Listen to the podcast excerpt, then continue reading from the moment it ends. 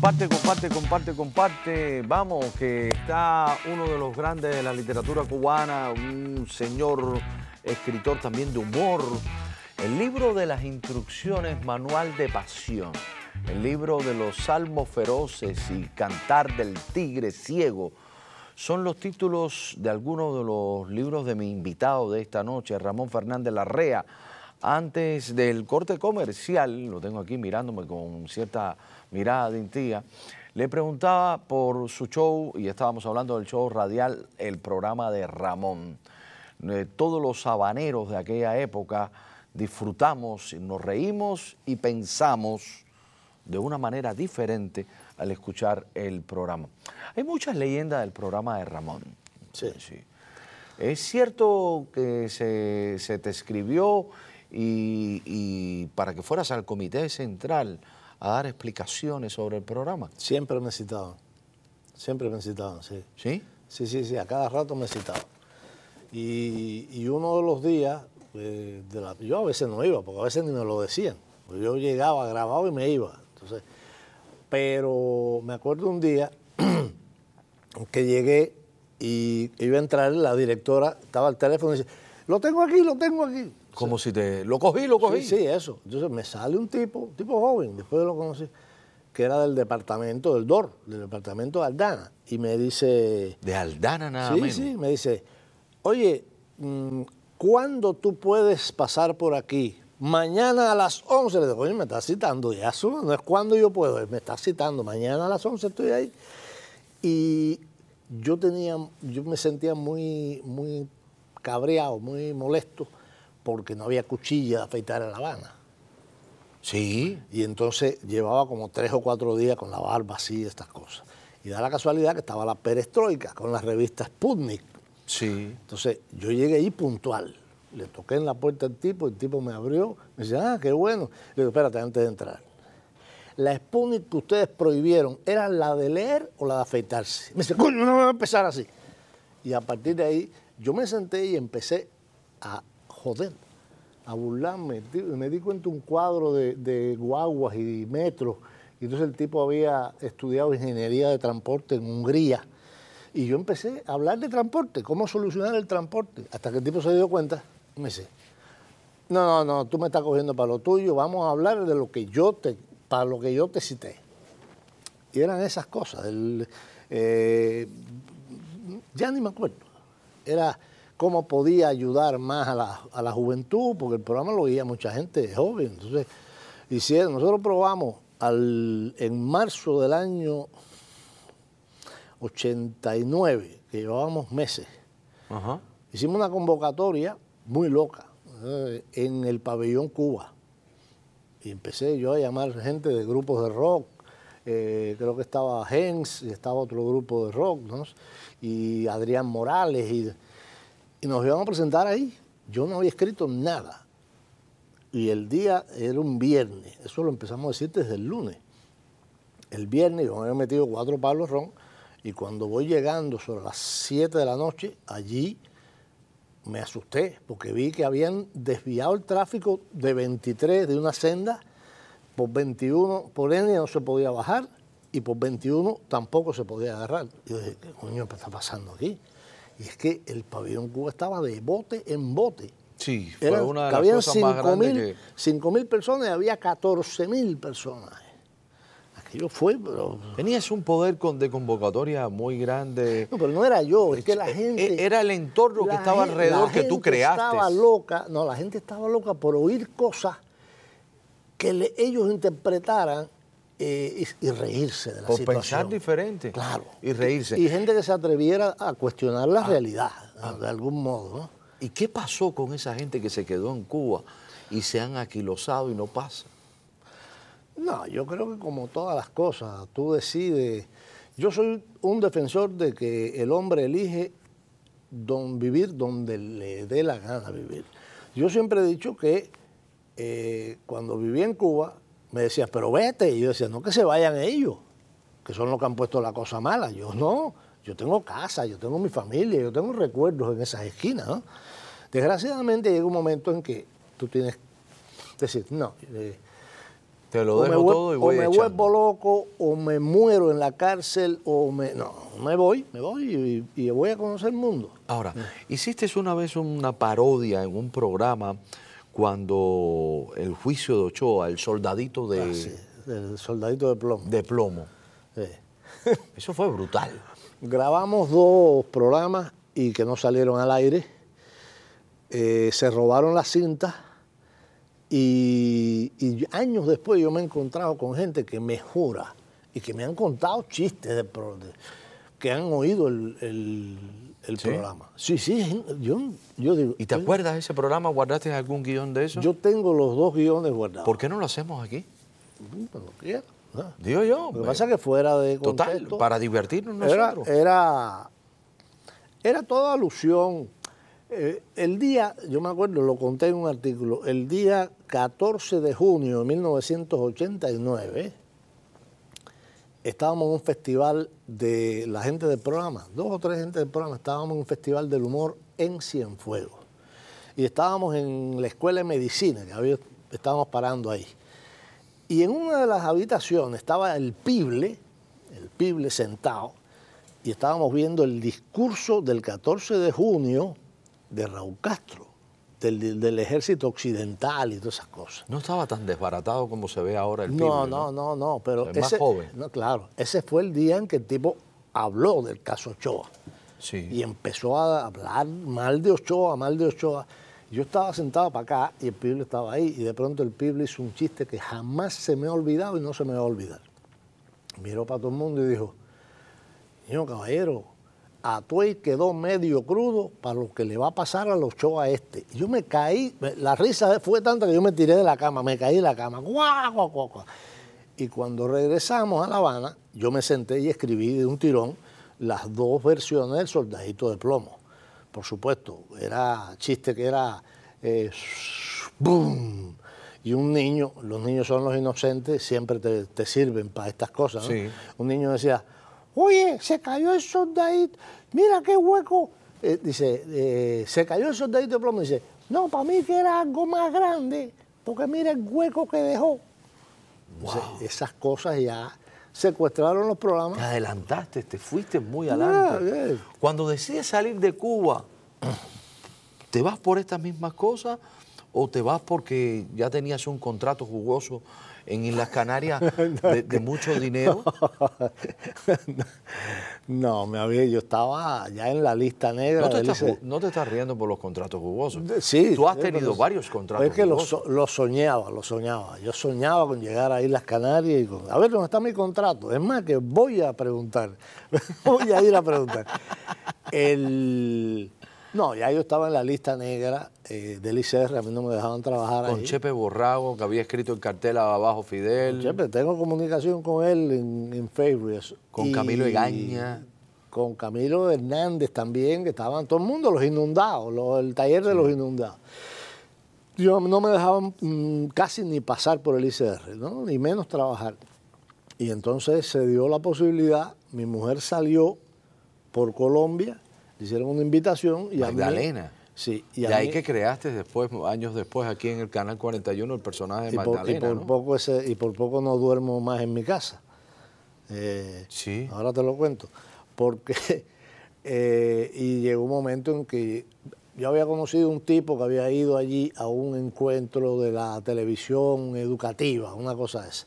Era un español y era de la televisión iberoamericana. Y me dijo, en una fiesta con unos amigos, me dijo, ¿tú te quieres ir? Yo te voy a invitar por mi...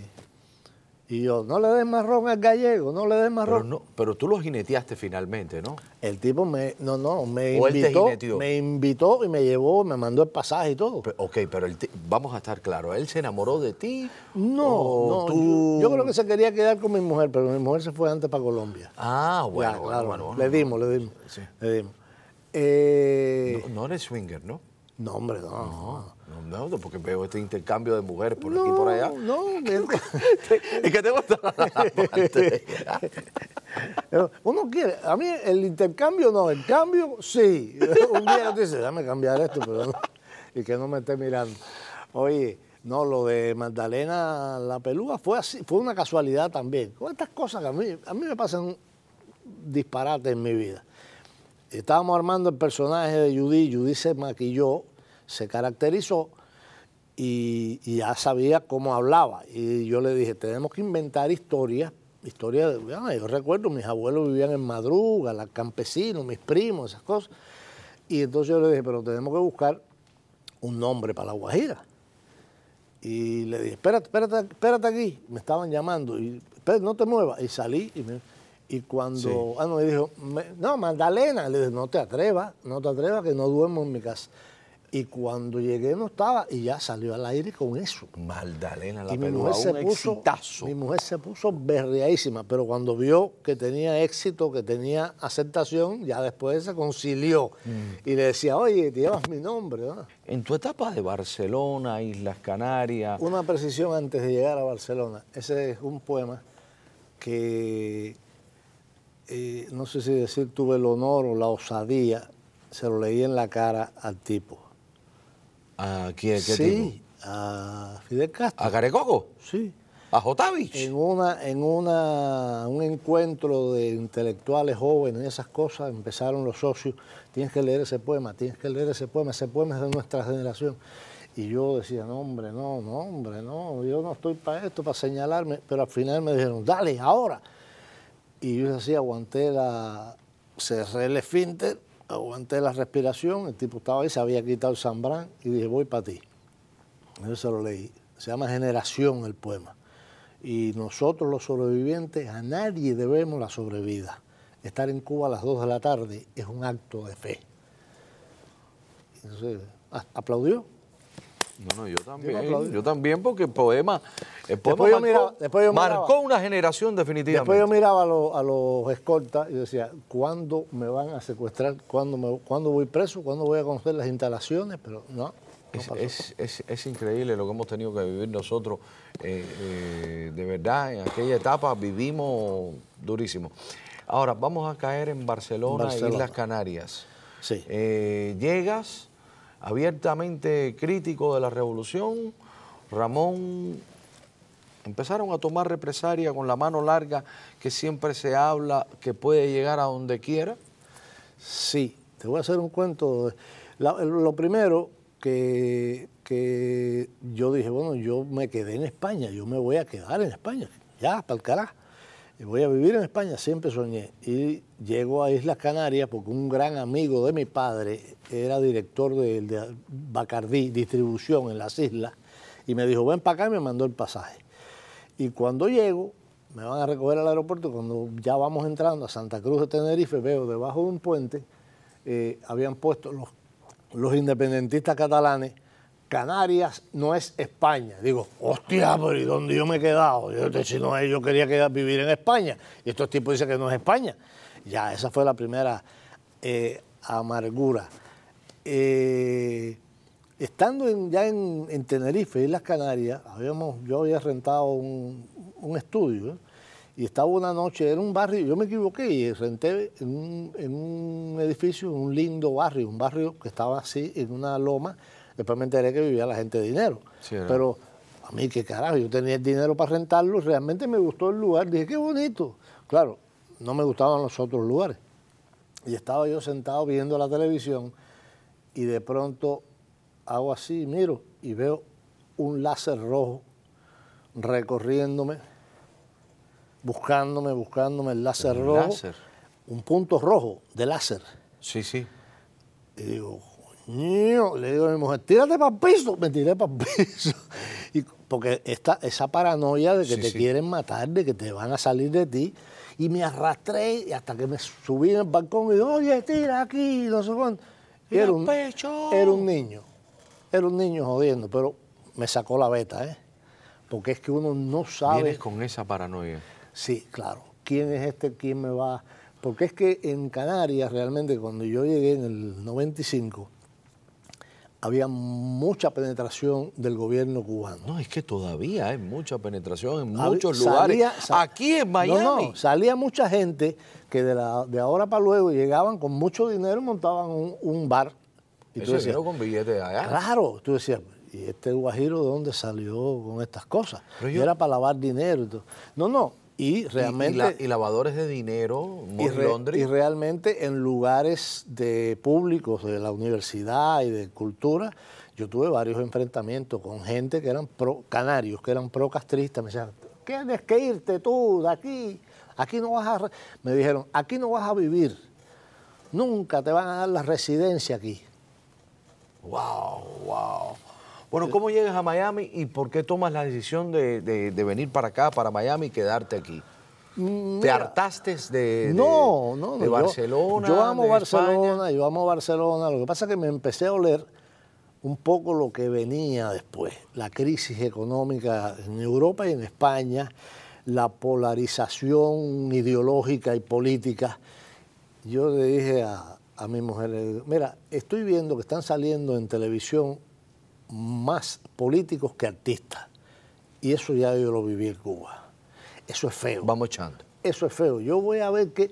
Y no, milagrosamente yo estaba preparando un proyecto de radio y milagrosamente me llamó Alexis Valdés, que yo sabía que había estado aquí, porque yo leía las noticias, y me llamó y me dijo, mira, yo acabo de regresar de, de Miami, me han hecho una propuesta para un programa de televisión, y yo dije, yo hablé de ti, yo dije que yo quería llevarme un guionista. Ahí fue cuando nos reencontramos en el Canal 41 que llegaste. Claro. Y podemos decir que te pagaron un, billete espeso. Muchacho, Ahí, ah, ahí, tú llegaste coronado aquí a Miami. Sí, sí. Yo no me retiré sin cobrar porque quería probar, pero ya con nada más con la idea, ya yo podía haberme retirado.